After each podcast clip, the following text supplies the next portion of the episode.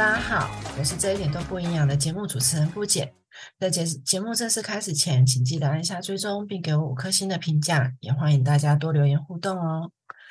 今天这一集邀请到的是我一直都很欣赏的一位健身教练，而他在成为健身教练之前的职业是一名空姐。这样的背景加上他坦率、很敢讲的个性，我马上就被虏获成为小粉丝，按下追踪键了。那今天借着这个节目呢，我们就邀请到 Serena 一起来分享她的故事。嗨，Serena，你好，请你先跟大家打个招呼吧。Hello，布姐，Hello，各位观众，大家好，我是 Serena，我在啊，我从事健身教练这个职业大概有六年多，快七年的时间了，很高很高兴跟大家在这里见面。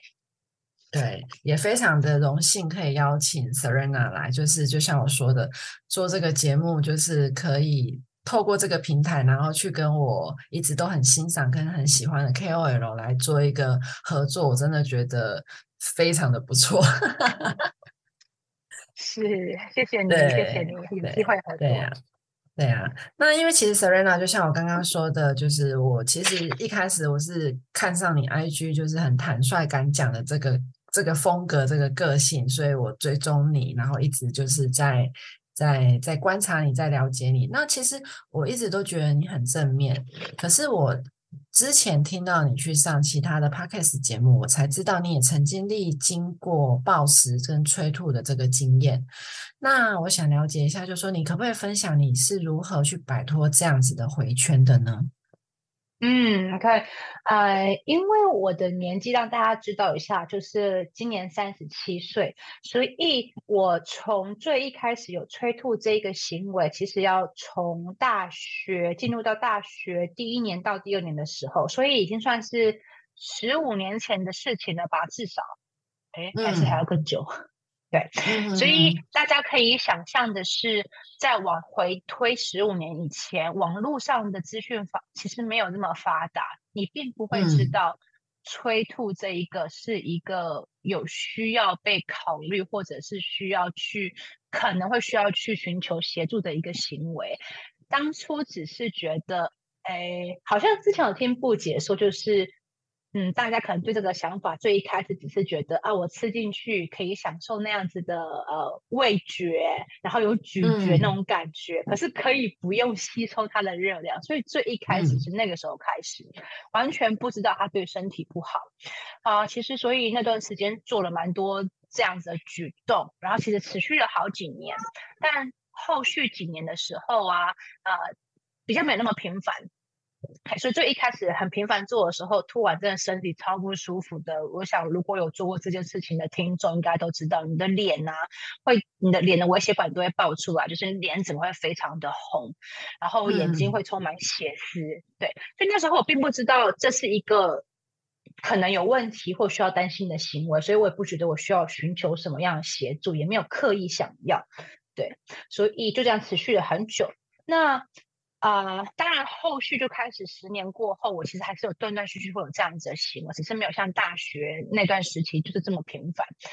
呃，所以那个时候其实资讯也开始慢慢已经有在起步了。那你也会知道，开始从网络上有得到这样的消息，所以我下一次也会觉得，因为其实身体真的也很不舒服，所以也会想要改变这样的行为。嗯，那从真正有开始改变的契机，是我改变了我的环境。因为从早期你可能只是接收从网网络媒体或杂志，可能那个时期要讲的是杂志，像是呃一个一开头四个英文字母的那一种呃杂志。哇，猫咪，对，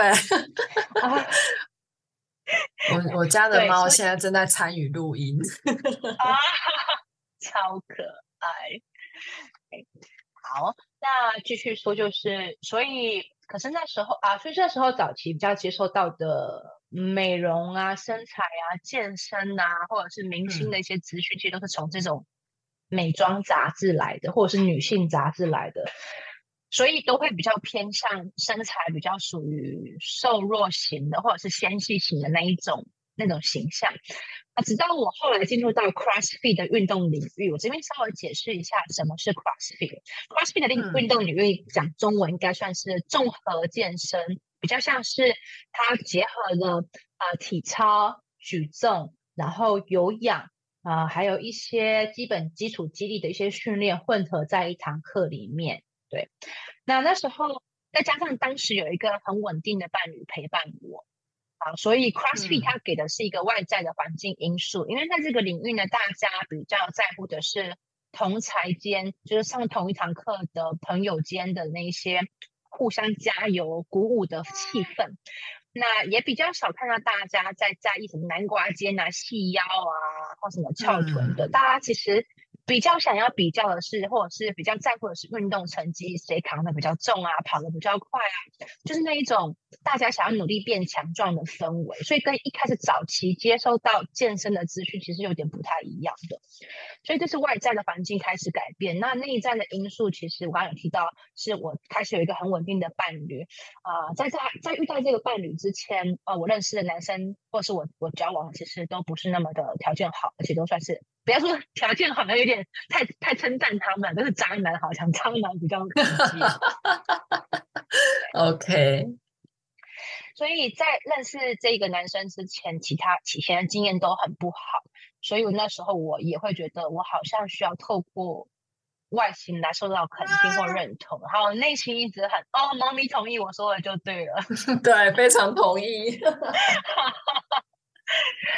然后就会觉得内心很空虚，很空虚，很难过。所以，我觉得那时候挖兔跟食物的一部分，其实最主要有一部分是内在的因素。对，嗯，呃，所以如果要我现在从回头看当时的挖兔经验，就像我说，除了大众媒体的影响有一些之外，最大的问题是我内心真的很空，很受伤。对啊，想一直透过食物跟身材得到认可啊，跟抚慰啊。对，嗯，是，其实其实老实说，挖兔这个行为，就是就像 Serena，你也知道，我之前也曾经经历过，那真的是一个很不舒服的。的的的的方式，但是就像就像你刚刚也讲了，其实对我们来讲，去选择这个行为，它就是一个可以吃到食物的食味道，然后又可以享受到咀嚼的快感，但是呢，你又不会把食物的热量吸收下去的一个，好像看起来最简单，但是其实是最伤身体的一个一个方式。嗯。对对对，就是那时候就纯粹就觉得说啊，我有吃到东西，我有尝到味道，但是我要吐掉，然后这样又不会肥，多好。对对，快速捷径的方式。对，但是真的后面身体付出的代价是蛮大的，包括就是说，呃，因为那那样子的经验，我现在呃，就是我其实有蛮，就是我有一阵子它是有那个胃食道逆流这个情况是蛮严重的，对。对，所以真的是在这边，就是奉劝有，就是奉劝给有听到我们这一集节目的朋友们，就是说，真的，请你们不管怎么样，千万千万不要再去尝试催吐跟挖吐的这样子的行为，那个对身体的伤害真的是你在后面你要付出很大的代价去去去补偿的。嗯，对，认同。对啊，不过其实因为我这一份工作的关系，我也接触到很多人，他曾经或是正在。正在经历挖兔的这个行为，那有很大一部分人其实是因会去挖兔，是来自于他们对于吃东西这个行为是感到有罪恶感。他们认为他们不应该吃东西，或者是他们不值得吃东西，不值得吃这么好的东西。因为当他们吃下的时候，虽然很好吃，但是他们马上就会有另一个声另一个声音说：“你怎么可以吃这么多东西？你已经这么肥了，你凭什么吃东西？你怎么好意思？你怎么有脸吃东西？”对，那所以说，Serena，你你现在身为一个就是健身教练，你也有去遇到你的学生是有这样子的状态的吗？嗯嗯，我喜欢这一个提问啊，因为布姐是营养师，营养师其实还是专注在专业在吃的东西嘛。好，那我是健身教练，所以我的专业还是在运动方面，所以找我配合的人基本上运动是没有问题的。可是如果要考量到要帮他。给他一些饮食建议，我会先去考量到他有没有这样子的一个行为是我没有办法协助他的，比如说这个行为就是催吐啊暴食或者是厌食这一些，我就会很直接的请他们寻求其他的协助，因为我很清楚知道这不是我能力范围里面可以触及的，甚至嗯。啊，甚至是营养师。可能会比较有把握处理这样状况，但也有可能有时候会需要转介出去给心理咨商师，因为不敢吃东西其实只是你心理层面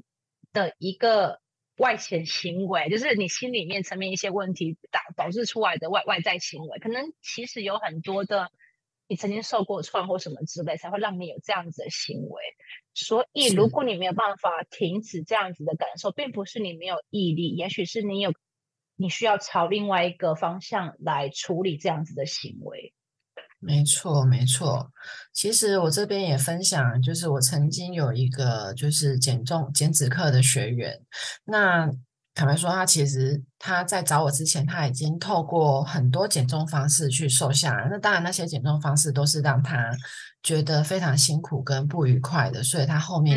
才会找到，就是找上我，因为他希望就是说他可以。呃，改善他与食物的关系，他能够吃他原本喜欢吃的食物，然后也能够达到就是继续瘦身，甚至呃不会因为吃原本喜欢吃的食物，然后导致瘦下来的体重又复胖这样子。他的需求是这样，可是后来其实我也把他转介去，请他去找心理医师，应该是他现在最需要的一个部分，是因为我发现，就算我帮助他，就是。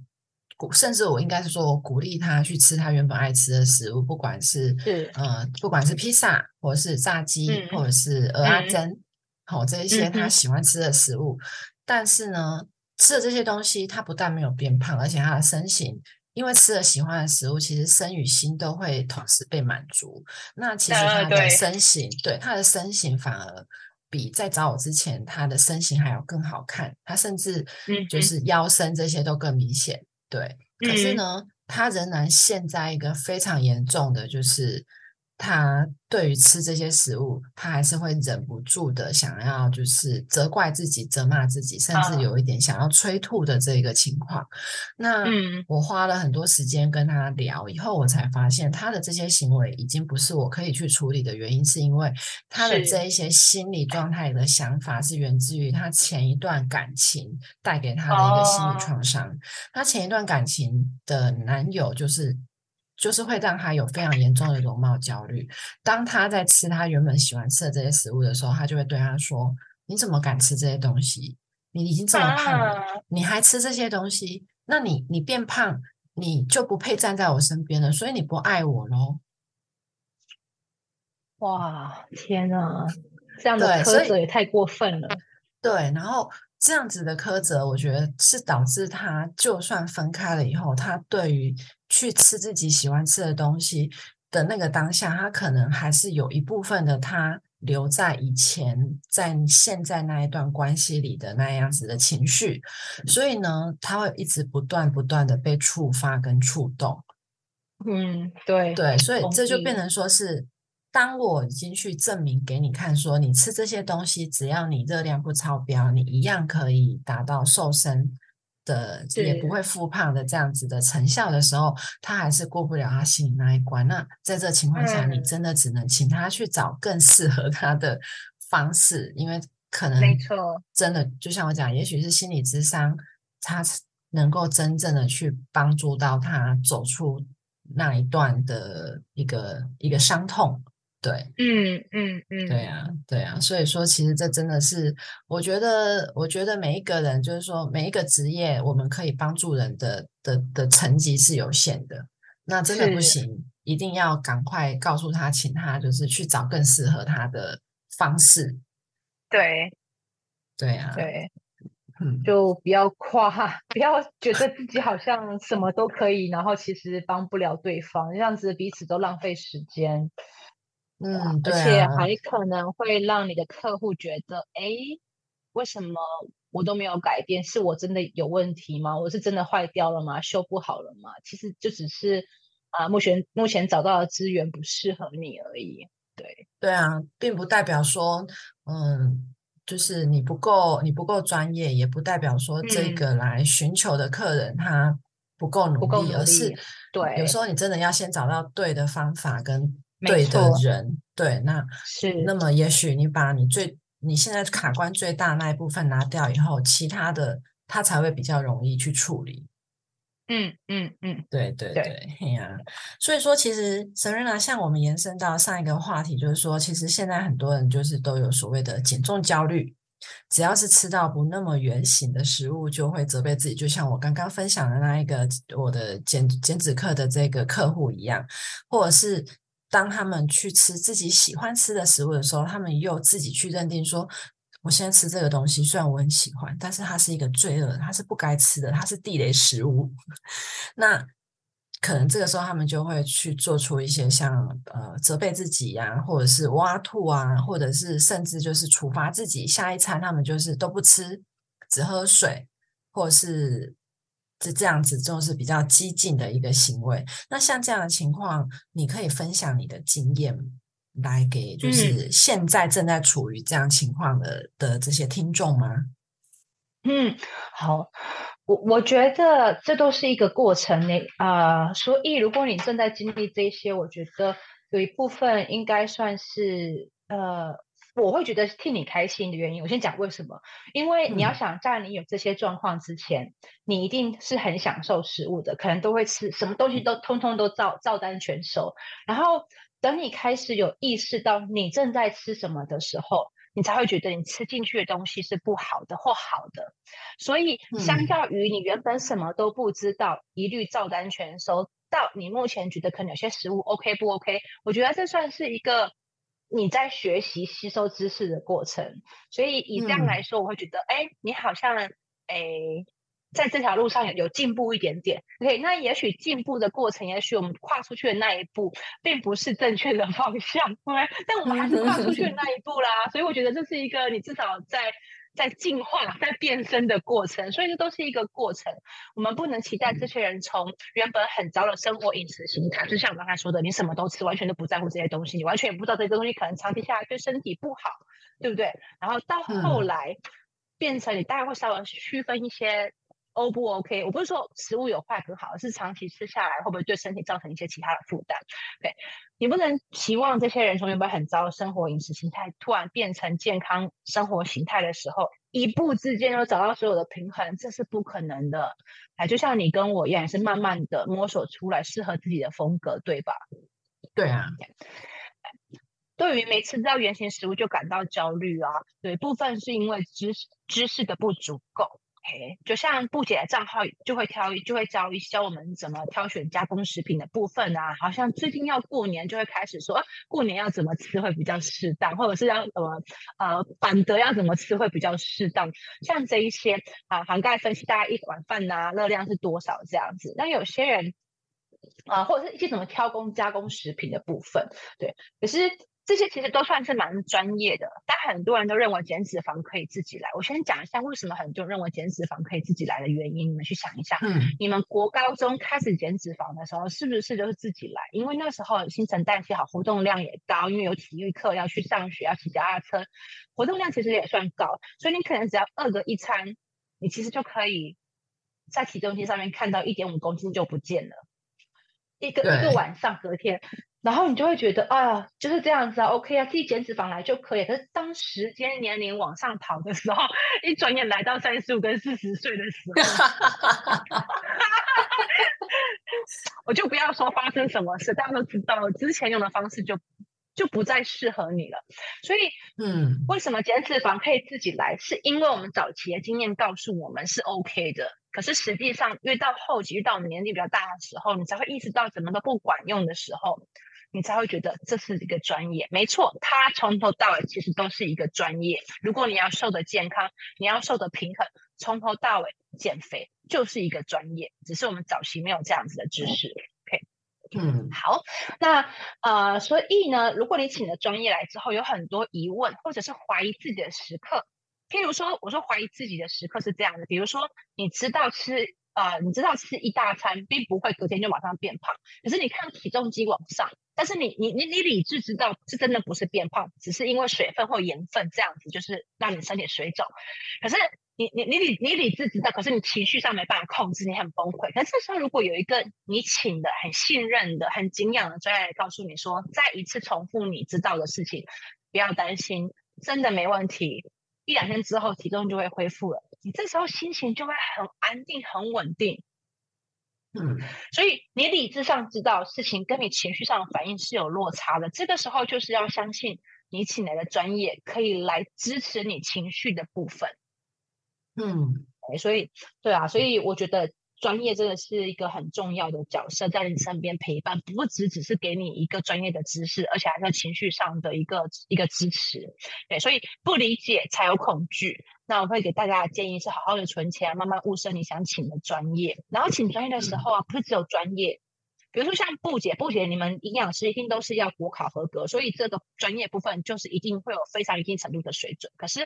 扣掉除此之外，还要想一下品德的部分。嗯，那如果手边没有这一笔资金呢，那就多看书好了，然后多多注意一下你自己的网络媒体可能追踪什么样的账号。对，对，没有错，没有错。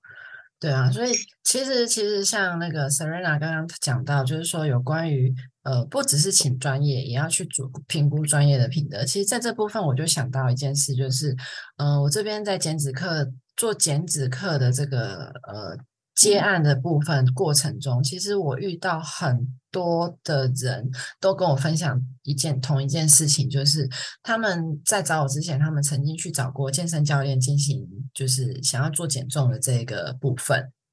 那可是减就是健身教练不对，不不管是呃，就是属于连锁健身房或者是私人就是健身教室的，其实很多他们都私下有在。呃，请学生就是额外付费，就是他可以帮他们就是看饮食的部分。嗯，对。然后，但是看饮食这些健身教练他并没有去有专业的这个呃怎么讲证照或者是专业的知识，他们大部分给的一个就是减重的建议就是你就是要吃原形淀粉，然后要吃脂肪少的蛋白质，嗯，要多吃青菜。对，然后大部分都是这些，然后蛋白质如果摄取不够，那就喝高蛋白粉。包括就像我有曾经，我有一个减脂课的学生，他有一次他在他晚餐他去吃那个回转寿司，然后呢他就跟我说：“不姐，我可以吃鲑鱼吗？”我就说：“当然可以啊，鲑鱼那么好吃，是极品的，干嘛不吃？”对。然后他就他就非常的惊讶，他就说他以前健身教练跟他说，他不准吃鲑鱼，他只能吃尾鱼。然后他说鲑鱼非常的肥，然后会不利于减肥。对，然后我听到以后，我就整个傻眼，我就心想说：“啊，哇塞！”对，然后甚至也有另外一个更夸张的是，他在跟我呃加入我的减脂课以后，他每天吃饭的时候，他说他他前几天他竟然跟我说他吃到掉眼泪，他一边吃一边哭。我是说为什么？不过就是饭。他说：“因为以前他的健身教练只准他吃全麦吐司跟地瓜。”等一下，全麦吐司哦。对，然后我就心想：“哦，诶诶，什么什么不能吃饭，然后吃全只能吃全麦吐司？但是以食物的原型度来讲，应该是白饭还要比全麦吐司更为原型啊。”我好傻眼了，我好想大笑，怎么办？对，然后我就觉得说，然后我就问他说：“那你们这样子，就是我还是会忍不住小小八卦一下。”我说：“那像你这样子，你额外付费给你的健身教练，请他帮你看一次的费用大概是多少？”哎，嗯，完全这个完全收费，他没有因为自己没证照就就少收一点他完全是比照就是一个有证照的营养师在收费。多少来说，我想听。哦。大概我听到最低有有有五点五，然后最高有到快八 K。对，等一下，我真的很想，我很想尖叫，可是我知道那个录音品质会很差。天，真的，我好想，我好傻，太傻眼了。对啊，所以其实这真的是我觉得，我觉得品德是真的很重要，就像。就像我我我虽然我自己本身我也有在在健身，可是我知道我的健身只是自己，我自己是佛系健身，然后我只是为了让我的屁股不要垂的那么难看，但是我绝对不会去碰到所谓的就是当我的这些减脂课学员，他们如果有想要去健身的话，我通常就会跟他们说，那请你去找专业的健身教练，你不要来问我，你也不要拍你的动作给我看，因为我不懂。嗯，我不会在我不懂的情况下去给你健身的建议，我也不会跟你讲说你要呃你要练多少的重量，你应该要做什么动作，这些我都不会。嗯嗯嗯，对嗯对，所以真的，我觉得，我觉得所谓的专业，真的就是不是说他可以帮你，他健身教练他就是可以呃帮你运动，也可以帮你管理饮食，每一个人的方式都不一样。但是我没的确错我知道，我知道有一些营养师他本身也是去拿了专业的健身教练的证照，那但是这些都是需要付出很多的。呃，时间、学习跟金钱的成本，那甚至在拿到以后，其实他们也要去，就像 Serena 你，你也要去累积很多的经验，你才会变没成现在错。是可以做呃，例如说像这种线上的教练。对，那所以说他真的不是不是说哦，我练壮，然后我在健身房，然后我看起来就是一个健身教练，我就可以帮你做一条龙的服务。就是没错，对，在此呼吁，就是现在如果你真的有遇到这样情况，其实你还是要多评估一下，因为做饮食管理它不是不好，其实做饮食管理它是一件非常正确的事情，因为在整个身材保持或减重的这个过程中，我们都知道吃就至少占了七分。运动只占嗯嗯三分，对，所以吃嗯其实它是嗯最重要。可是你的吃不要吃到变成后面你要用很大的时间去修复你的心理状态。嗯嗯，没错对，认认对认同。对啊，所以这就是 我觉得很对，在这边不小心跟 Serena 聊，就是会聊出这些很神奇的东西呢。啊，对啊，其实也蛮想讲很多其他我之前收过读者的一对些其实我经验的分享，也都是蛮奇葩的。对我其实蛮蛮想要心 Serena 疼你分享的，因为我之前就是我真的记得你这边收到非常多就是很神奇的一些事情，包括就是你嗯自己、嗯你们本身健身教练这个圈子里面，练开的课表，对用赖开课表，因为很心疼他们花钱，然后碰到这一种教练，真的，嗯因为大家 辛苦赚钱，哎，真的 真的应该要，就是如果额外开一集的话，应该是蛮有八卦的，呃不知道会不会犯法，就不要讲到人名，应该还好。不不讲到人名，基本上就不会有犯法的，应该是不嗯会啦。但但是我觉得都是经验分享，因为其实我们分享这些东西，并不是并不是要去伤害，或者是想要别人呃赚取什么什么什么更多的利益，而是其实呃在这个部分，真的它就是一个。不对的行为，然后你也希嗯望就是说，能够透过我们的分享，能够让大家能够去去检视自己目前的状态，对适不适合自己。对因为其实我必须要说，是因为其实如果你跨入一个新的领域的时候，你会不太知道在这个领域上专业的行为应该是怎么样。有时候其嗯实，就因为你对专对这个领域是很新的新手，可是其实这一个教练或者是这一个营养师，他的行为是已经不在专业之内了。但因为你不知道其他教练是怎么样的做法，所以你就只好就是哎，就就这样子啊。我不我不因为没有地方可以比较。可是如果透过我们经验，透过我们其他版友的经验分享，你就会去看一下，哎，好像不太正常啊！我现在这样的状况好像不太正常，所以我觉得经验分享，就像刚刚布姐说，我们并不是说要去伤害别人或什么，而是让大家知道什么是正常的，跟什么是不太正常的，让大家有一点警觉心。对，没有错。包括就像其实，嗯、我必须说，其实因为不不论是 IG 或 FB，就连 Google 这种关键字搜索，当你搜索所谓的减重或健身的时候，其实真的会跑出非常多呃很神奇的资讯。那其实像我现在看到另外一个更可怕的乱象是，很多在做直销的产品，他们也包装成自己像是营养师的一个形象，然后。体态管理师，对，体态管理师或者是他们就是呃，他们会亮出说啊，我有去上就是健康管理课程，然后有考试，有累积时数，那我是一个对这个有专业的的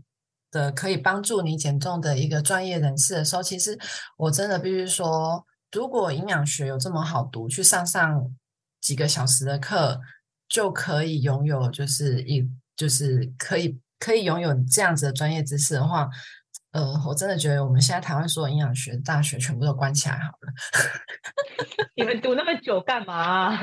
对，我们读那么久干嘛？真的是有时候想到就会觉得翻白眼。但是其实你去细看他们，就是他们就会，其实他们他们就是用用这样子的东西去包装，他们是在卖产品的的一个方式。对，那甚至有一些有一些更早期出来是他们用健身房去包装，他们是在卖直销产品。啊，我知道，我知道。对对，那但是这些，如果当如果今天你去，你很知道你要的是什么，例如说你就是觉得说，OK，我虽然知道，但是我去我也没有要碰这些东西，我就是单纯去健身。我觉得那当然是是是是一个 OK 的心态。但是如果你真的把这些东西，这些方法认为它就是一个正统的营养师或是正统的健身教练在做的事情，其实我也想要在这边分享，它真的不是。嗯嗯，对，它真的不是。对我们从来不会去请人家说，请你呃这一餐不吃，喝一杯奶昔就好。对，本末倒置。它也太本末倒置了。你生牙齿就是用来要咀嚼食物的好吗？嗯，对啊。真的，所以也也许我们如果这一集反应好的话，那么 maybe 我跟 Serena 可以再讨论看看，他愿不愿意再另外开一集来专门来呃分享他听到的这一些嗯神奇的事情。对，超神奇，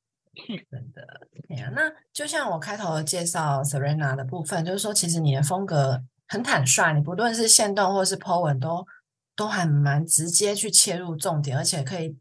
讲到人心，会打动到人心的。那 Serena 在，因为我看到你的 IG 的字界上，你写了一句，你帮助想要帮助女生变强壮。那身为一名健身教练，你想要帮助女生变强壮的那个初心是什么呢？因为其实变强壮这三个字，对很多女生来讲，她是既期待但是又害怕的耶。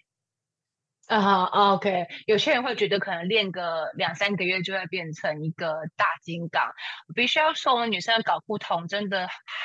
含量没有这么高，我们并没有两颗睾丸，所以这是几乎是不可能的事情哈。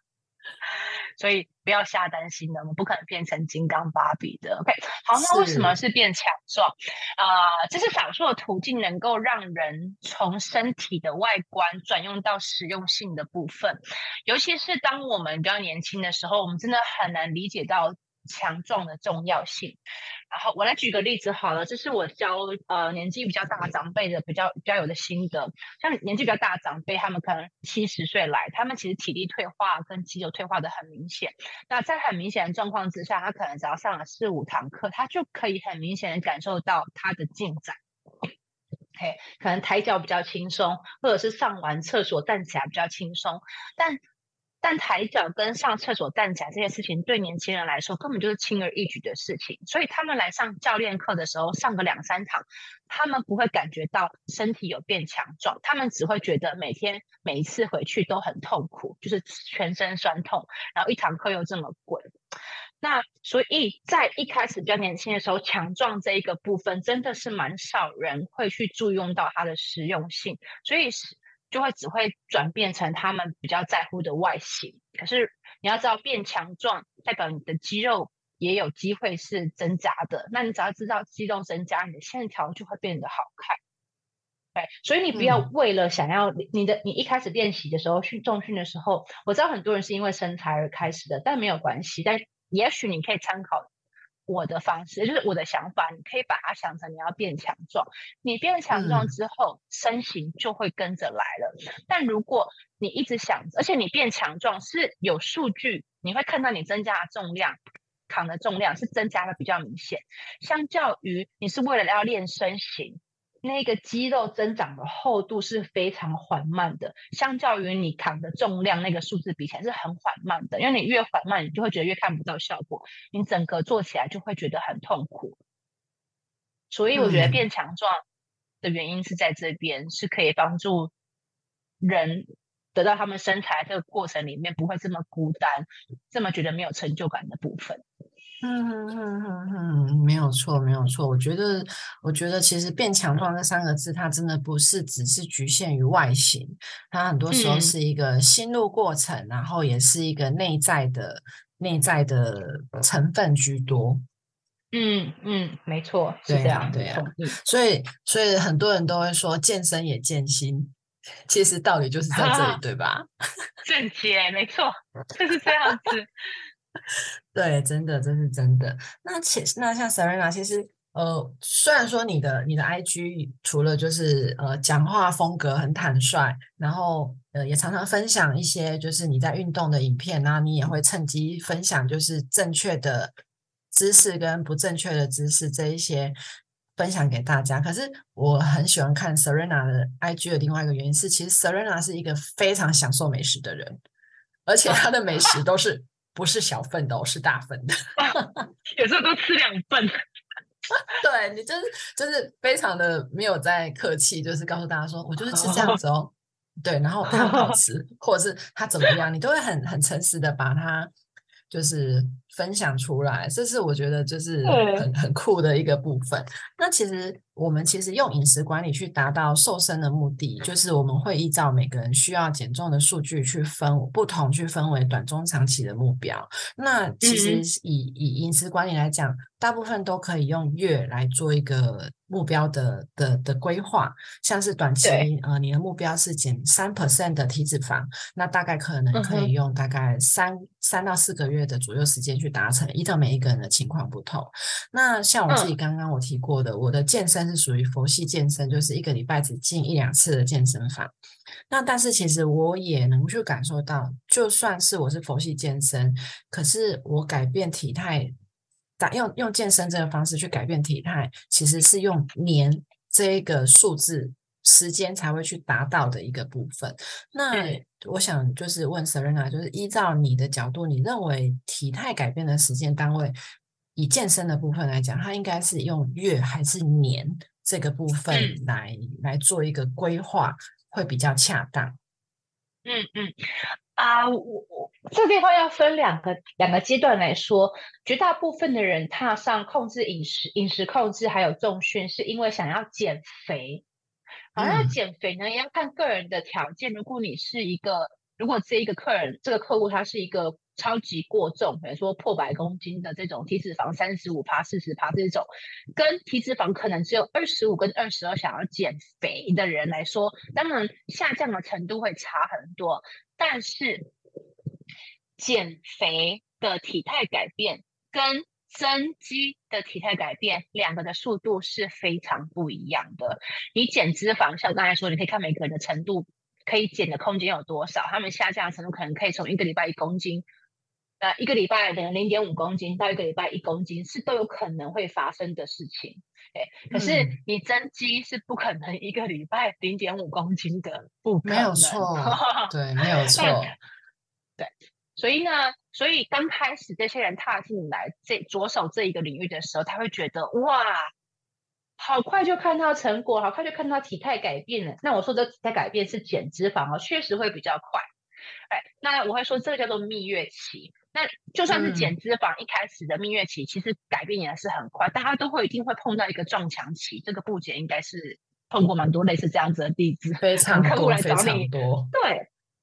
对，所以蜜月期就真的是会有蜜月期这东西，所以大家请在蜜月期开始就准备好会有撞墙撞墙期的这个阶段了。好，那呃，那其实大部分人当他们从来没有被告知有蜜月期的时间的时候，过了这段时间之后，看到体质体态。停滞不动，不管是数据还是体态没有改变的时候，他们会无无呃无厘头一样，无厘头吗？还是无像无头苍蝇一样乱投药？自己就是一个浮木，啊，就会想要就是自己快溺死了，然后看到一个浮木就赶快往往往往那个浮木抓。所以这个时候，如果如果你有追踪错误的媒体知识啊，或者是你旁边有什么旁门左道啊，你就会乱投药。所以这个时候，你体重啊在停滞期的时候，你更需要清楚的、小心的选择你接下来的方式是什么。好，好，那我就要讲接下来体重减到一定的数字的时候，你会觉得奇怪，怎么还没有达到你要的效果？你想要的体态，我曾经就碰过啊不少的例子，就是这样，就是来找我，就说他们达不到他们想要的体态，我就会说，那你想要体态是什么？他就会大概就是说，但是这就像沈云娜，大概就是看得出来有肌肉的厚度啊，然后有线条啊。可是我觉得我已经很瘦，了，已经我已经觉得这个数字可能差不多了。可是为什么我没有那样的感觉？这个时候就是你应该要增肌，你不应该再继续减脂肪下去了。有时候一个体态看起来是扎实的，或者是英文说的痛，就是很紧实的感觉，是需要有肌肉的厚度才能够带出那样子的效果。所以减脂肪之后呢，有一些人会愿意敞开心胸来做增肌的动作。那这个时候的的增肌，真的我就要说，可能就是要以每一季来算。因为你就算是用 每一个月的照片做比较，其实真的很能看得到差别。尤其拍这些体态照片的时候，你会需要非常注意你的相机的角度是不是一样，身材比例是不是一样，光线是不是一样，才不会才能够减少那个比较的误差，所以蛮困难的。那我会说，像刚才波姐提到的这个问题，我就会是针对减脂跟增肌的部分两部分来回答。对。没错，了解了解，非常谢谢 Serena 这个分享。我觉得这一段就是也希望每一个就是有听到这我们这一个 podcast 的节目的朋友们，就是可以对于你接下来你到底你觉得你是需要减脂还是增肌，能够有有所。帮助，因为其实 Serena 的分享是真的很实在的一个分享。那 Serena 就是我们回到我们之前，就是刚刚我们在讨论，就是专业的一个健身教练。那依照你的角度，你认为一名合格专业的健身教练，嗯，你可以分享，就是说依照你的角度，你认为他应该提，他可以跟应该提供的专业服务有哪一些呢？啊，好，我觉得健身的健身教练跟营养师非常不一样的差别在于，营养师他是有一个国家认证的考试。你必须要通过了，你才可以挂上这一个 title 这一个职称。但健身教练很抱歉，健身教练的门槛非常低，就像卖保险业务的门槛差不多那样低，这样就是 早期卖保险的。现在卖现在卖保险也要考蛮多东西的，也是蛮辛苦的。都早期啊，好，所以不是只有台湾有这样子的问题啊，是全世界健身界几乎现象都是这样子，没有一个绝对的标准或证照去合格一个教练。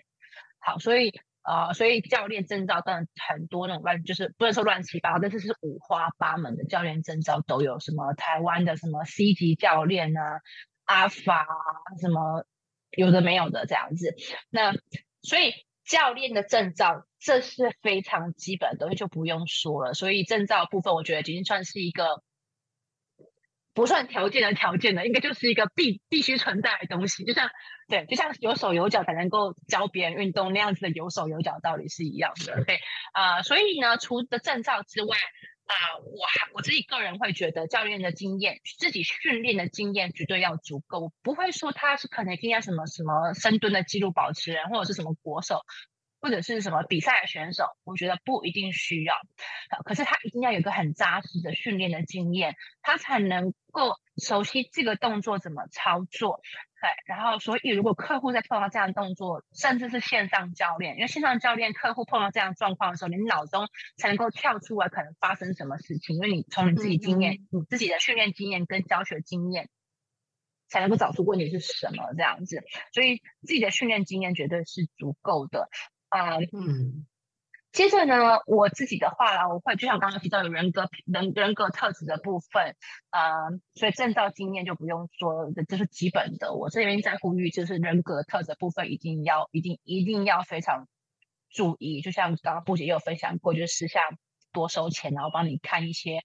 饮食这个我觉得也不 OK，还就是道德啊、诚实啊、愿意倾听跟讨论。啊，我说的道德跟诚实，可能就比如像是一些关于收退费的部分，各位可能也要先考虑清楚它是怎么样的收退费。好，那因为营养师跟呃跟教练的。方式领域很不一样，我常常跟来找我的客户分享哈，就是如果这个客户他的预算是有限制的，然后他的主要最主要的目标一定是还是减脂肪，然后他对肌力训练的需求没有到，想要培养一个习惯，我就会说你把你的 budget、你的预算全部拿去找营养师会比较好。我说为什么，我就解释给他听。营养师可以帮你看饮食，他是可以看到细节的部分。比如说，今天你第三餐原本营养师建议你要这样吃，可是你被朋友找出去吃外面的餐厅，也许你可以把餐厅的菜单丢给营养师，请他帮你选，这是可以的，因为他们可以做到饮食的细节部分，帮你选择项目，告诉你蛋白质啊，你可能要吃羊肉。OK，那教育的部分，所以营养师可以这样做细节，而且甚至可以。呃，帮你挑选你可能适合的营养品，或者你可能透过身体检查数据出来之后，营养师会告诉你，也许你可以去补充什么样的营养品。哎，这都是我们教练不能做的事情。好，那如果找我的客户，他没有那样子的预算，他只想要多加一点钱来做饮食这边的呃配合的话，我的方法就会是我没办法，我只会给数据而已，我不会给营养的营养的内容啊。所以就是会非常不一样，有一点像是你去找营养师，那营养师跟你说好，你搭配这样子饮食细节，然后你一周运动三次，每一次四十分钟，大概是这样子，大概这样子，营养师告诉你怎么运动是这样。那我们教练就是这样子，运动细节开运动开很多细节，动作细项几组几下休息几秒，可是饮饮食就会跟你说哦，大概这样子，然后呃，然后热量多少就这样，所以非常不一样的。所以大家其实要非非常清楚知道每个职责有什么。那我会说，呃，有些根据法律规定吧，好像就是营养，就是他们会说什么？有些人会说教练只能依据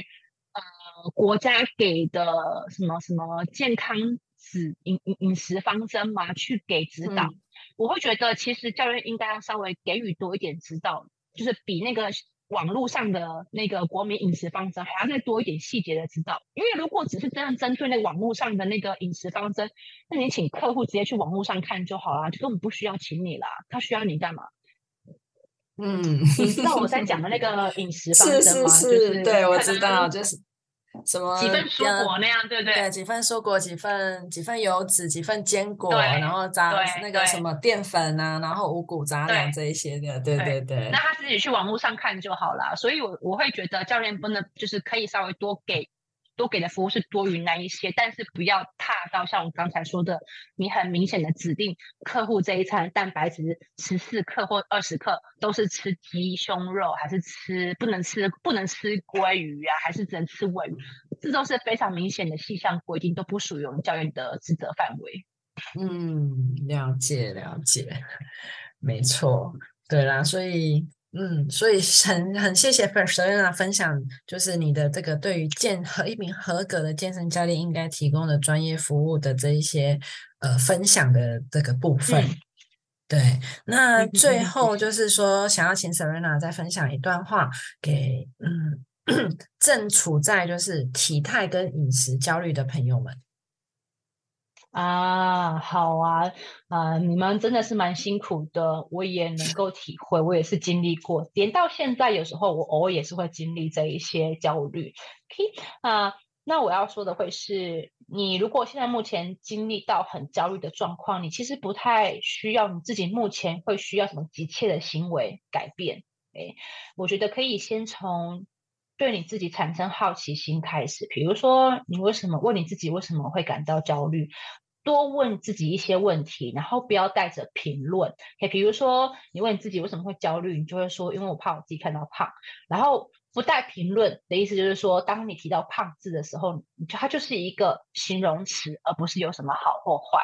OK，你要想胖这个东西，如果在欧洲啊、非洲、非洲的国家，他们比较喜欢风云的女生啊，所以胖又不不见得就是一个坏的东西。所以真的就是一个词，一个词的。它词就是一个中性，而是人们赋予它意义。所以你对自己感到焦虑的时候，就多问一点自己的啊好奇，其实再多一点好奇心啊。我的意思是这样子，这只是一个过程啊，不是一个直线。所以不管是减肥还是读书啊，是任何一个目标，不不要是减肥、增肌，任何一个其他领域专业的目标，你的一个过程都不会是直线。有时候你退了三步哦，然后可是你下一次会进步了五步，又再退了一步之类的，你还没有变成你想要的那一个人好，但。你不会是你最一开始的那一个了，嗯，没有错，因为只要 对，因为只要只要你开始迈出的那一步，其实那就是那就是好的一步，也是成功的一步，因为至少你不是停留在原地，对你你已经选择迈开腿去去去去去展开你应该要有的行动了。那只是说接下来他会需要时间的问题，他也许呃，你也花你需要花时间在这过程中去摸索，嗯，你为什么会这个样子？对，那。或者是你也需要花时间去理解跟摸索，找到最适合你的方式。因为有些人他不一定就适合做饮食管理，有些人他不适合运动，那甚至有些人他的就像我刚才分享的那一个案例，有些人他的问题不是只是运动或饮食管理，而是他是已经牵涉到心理的这样子的一个层面了。是是是，对，所以说是要多方尝试，才能够知道自己可能适合什么样的方式。对，那在这过程中，其实都是你可以跟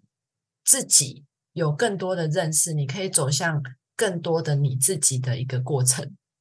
嗯哼嗯哼嗯哼，对对对，所以我觉得 Serena 说的这个分享的这个非常的好，那也希望每一个人听完以后，就是说能够给你们勇气跟力量，就是勇敢的迈出第一步吧。二零二三，继续走，对，继续走，继续走就对了，继续走就对了，然后不会有什么损失的，因为因为人人，我觉得人来这世界上一遭就是要不断的探索自己，那你不探索，我觉得那才是真正的损失，因为因为你的灵魂，你的灵魂可能就是需要你这一些的经验，然后去丰富它。嗯哼嗯哼嗯哼，对，没有错。好的，那今天真的非常谢谢 Serena 跟我们分享这么多。那如果大家就是对这一集的内容有兴趣，或是有什么疑问的话，也欢迎大家留言告诉我们哦。嗯哼，好，谢谢不姐的邀请，谢谢各位聆听的时间。OK，谢谢谢谢。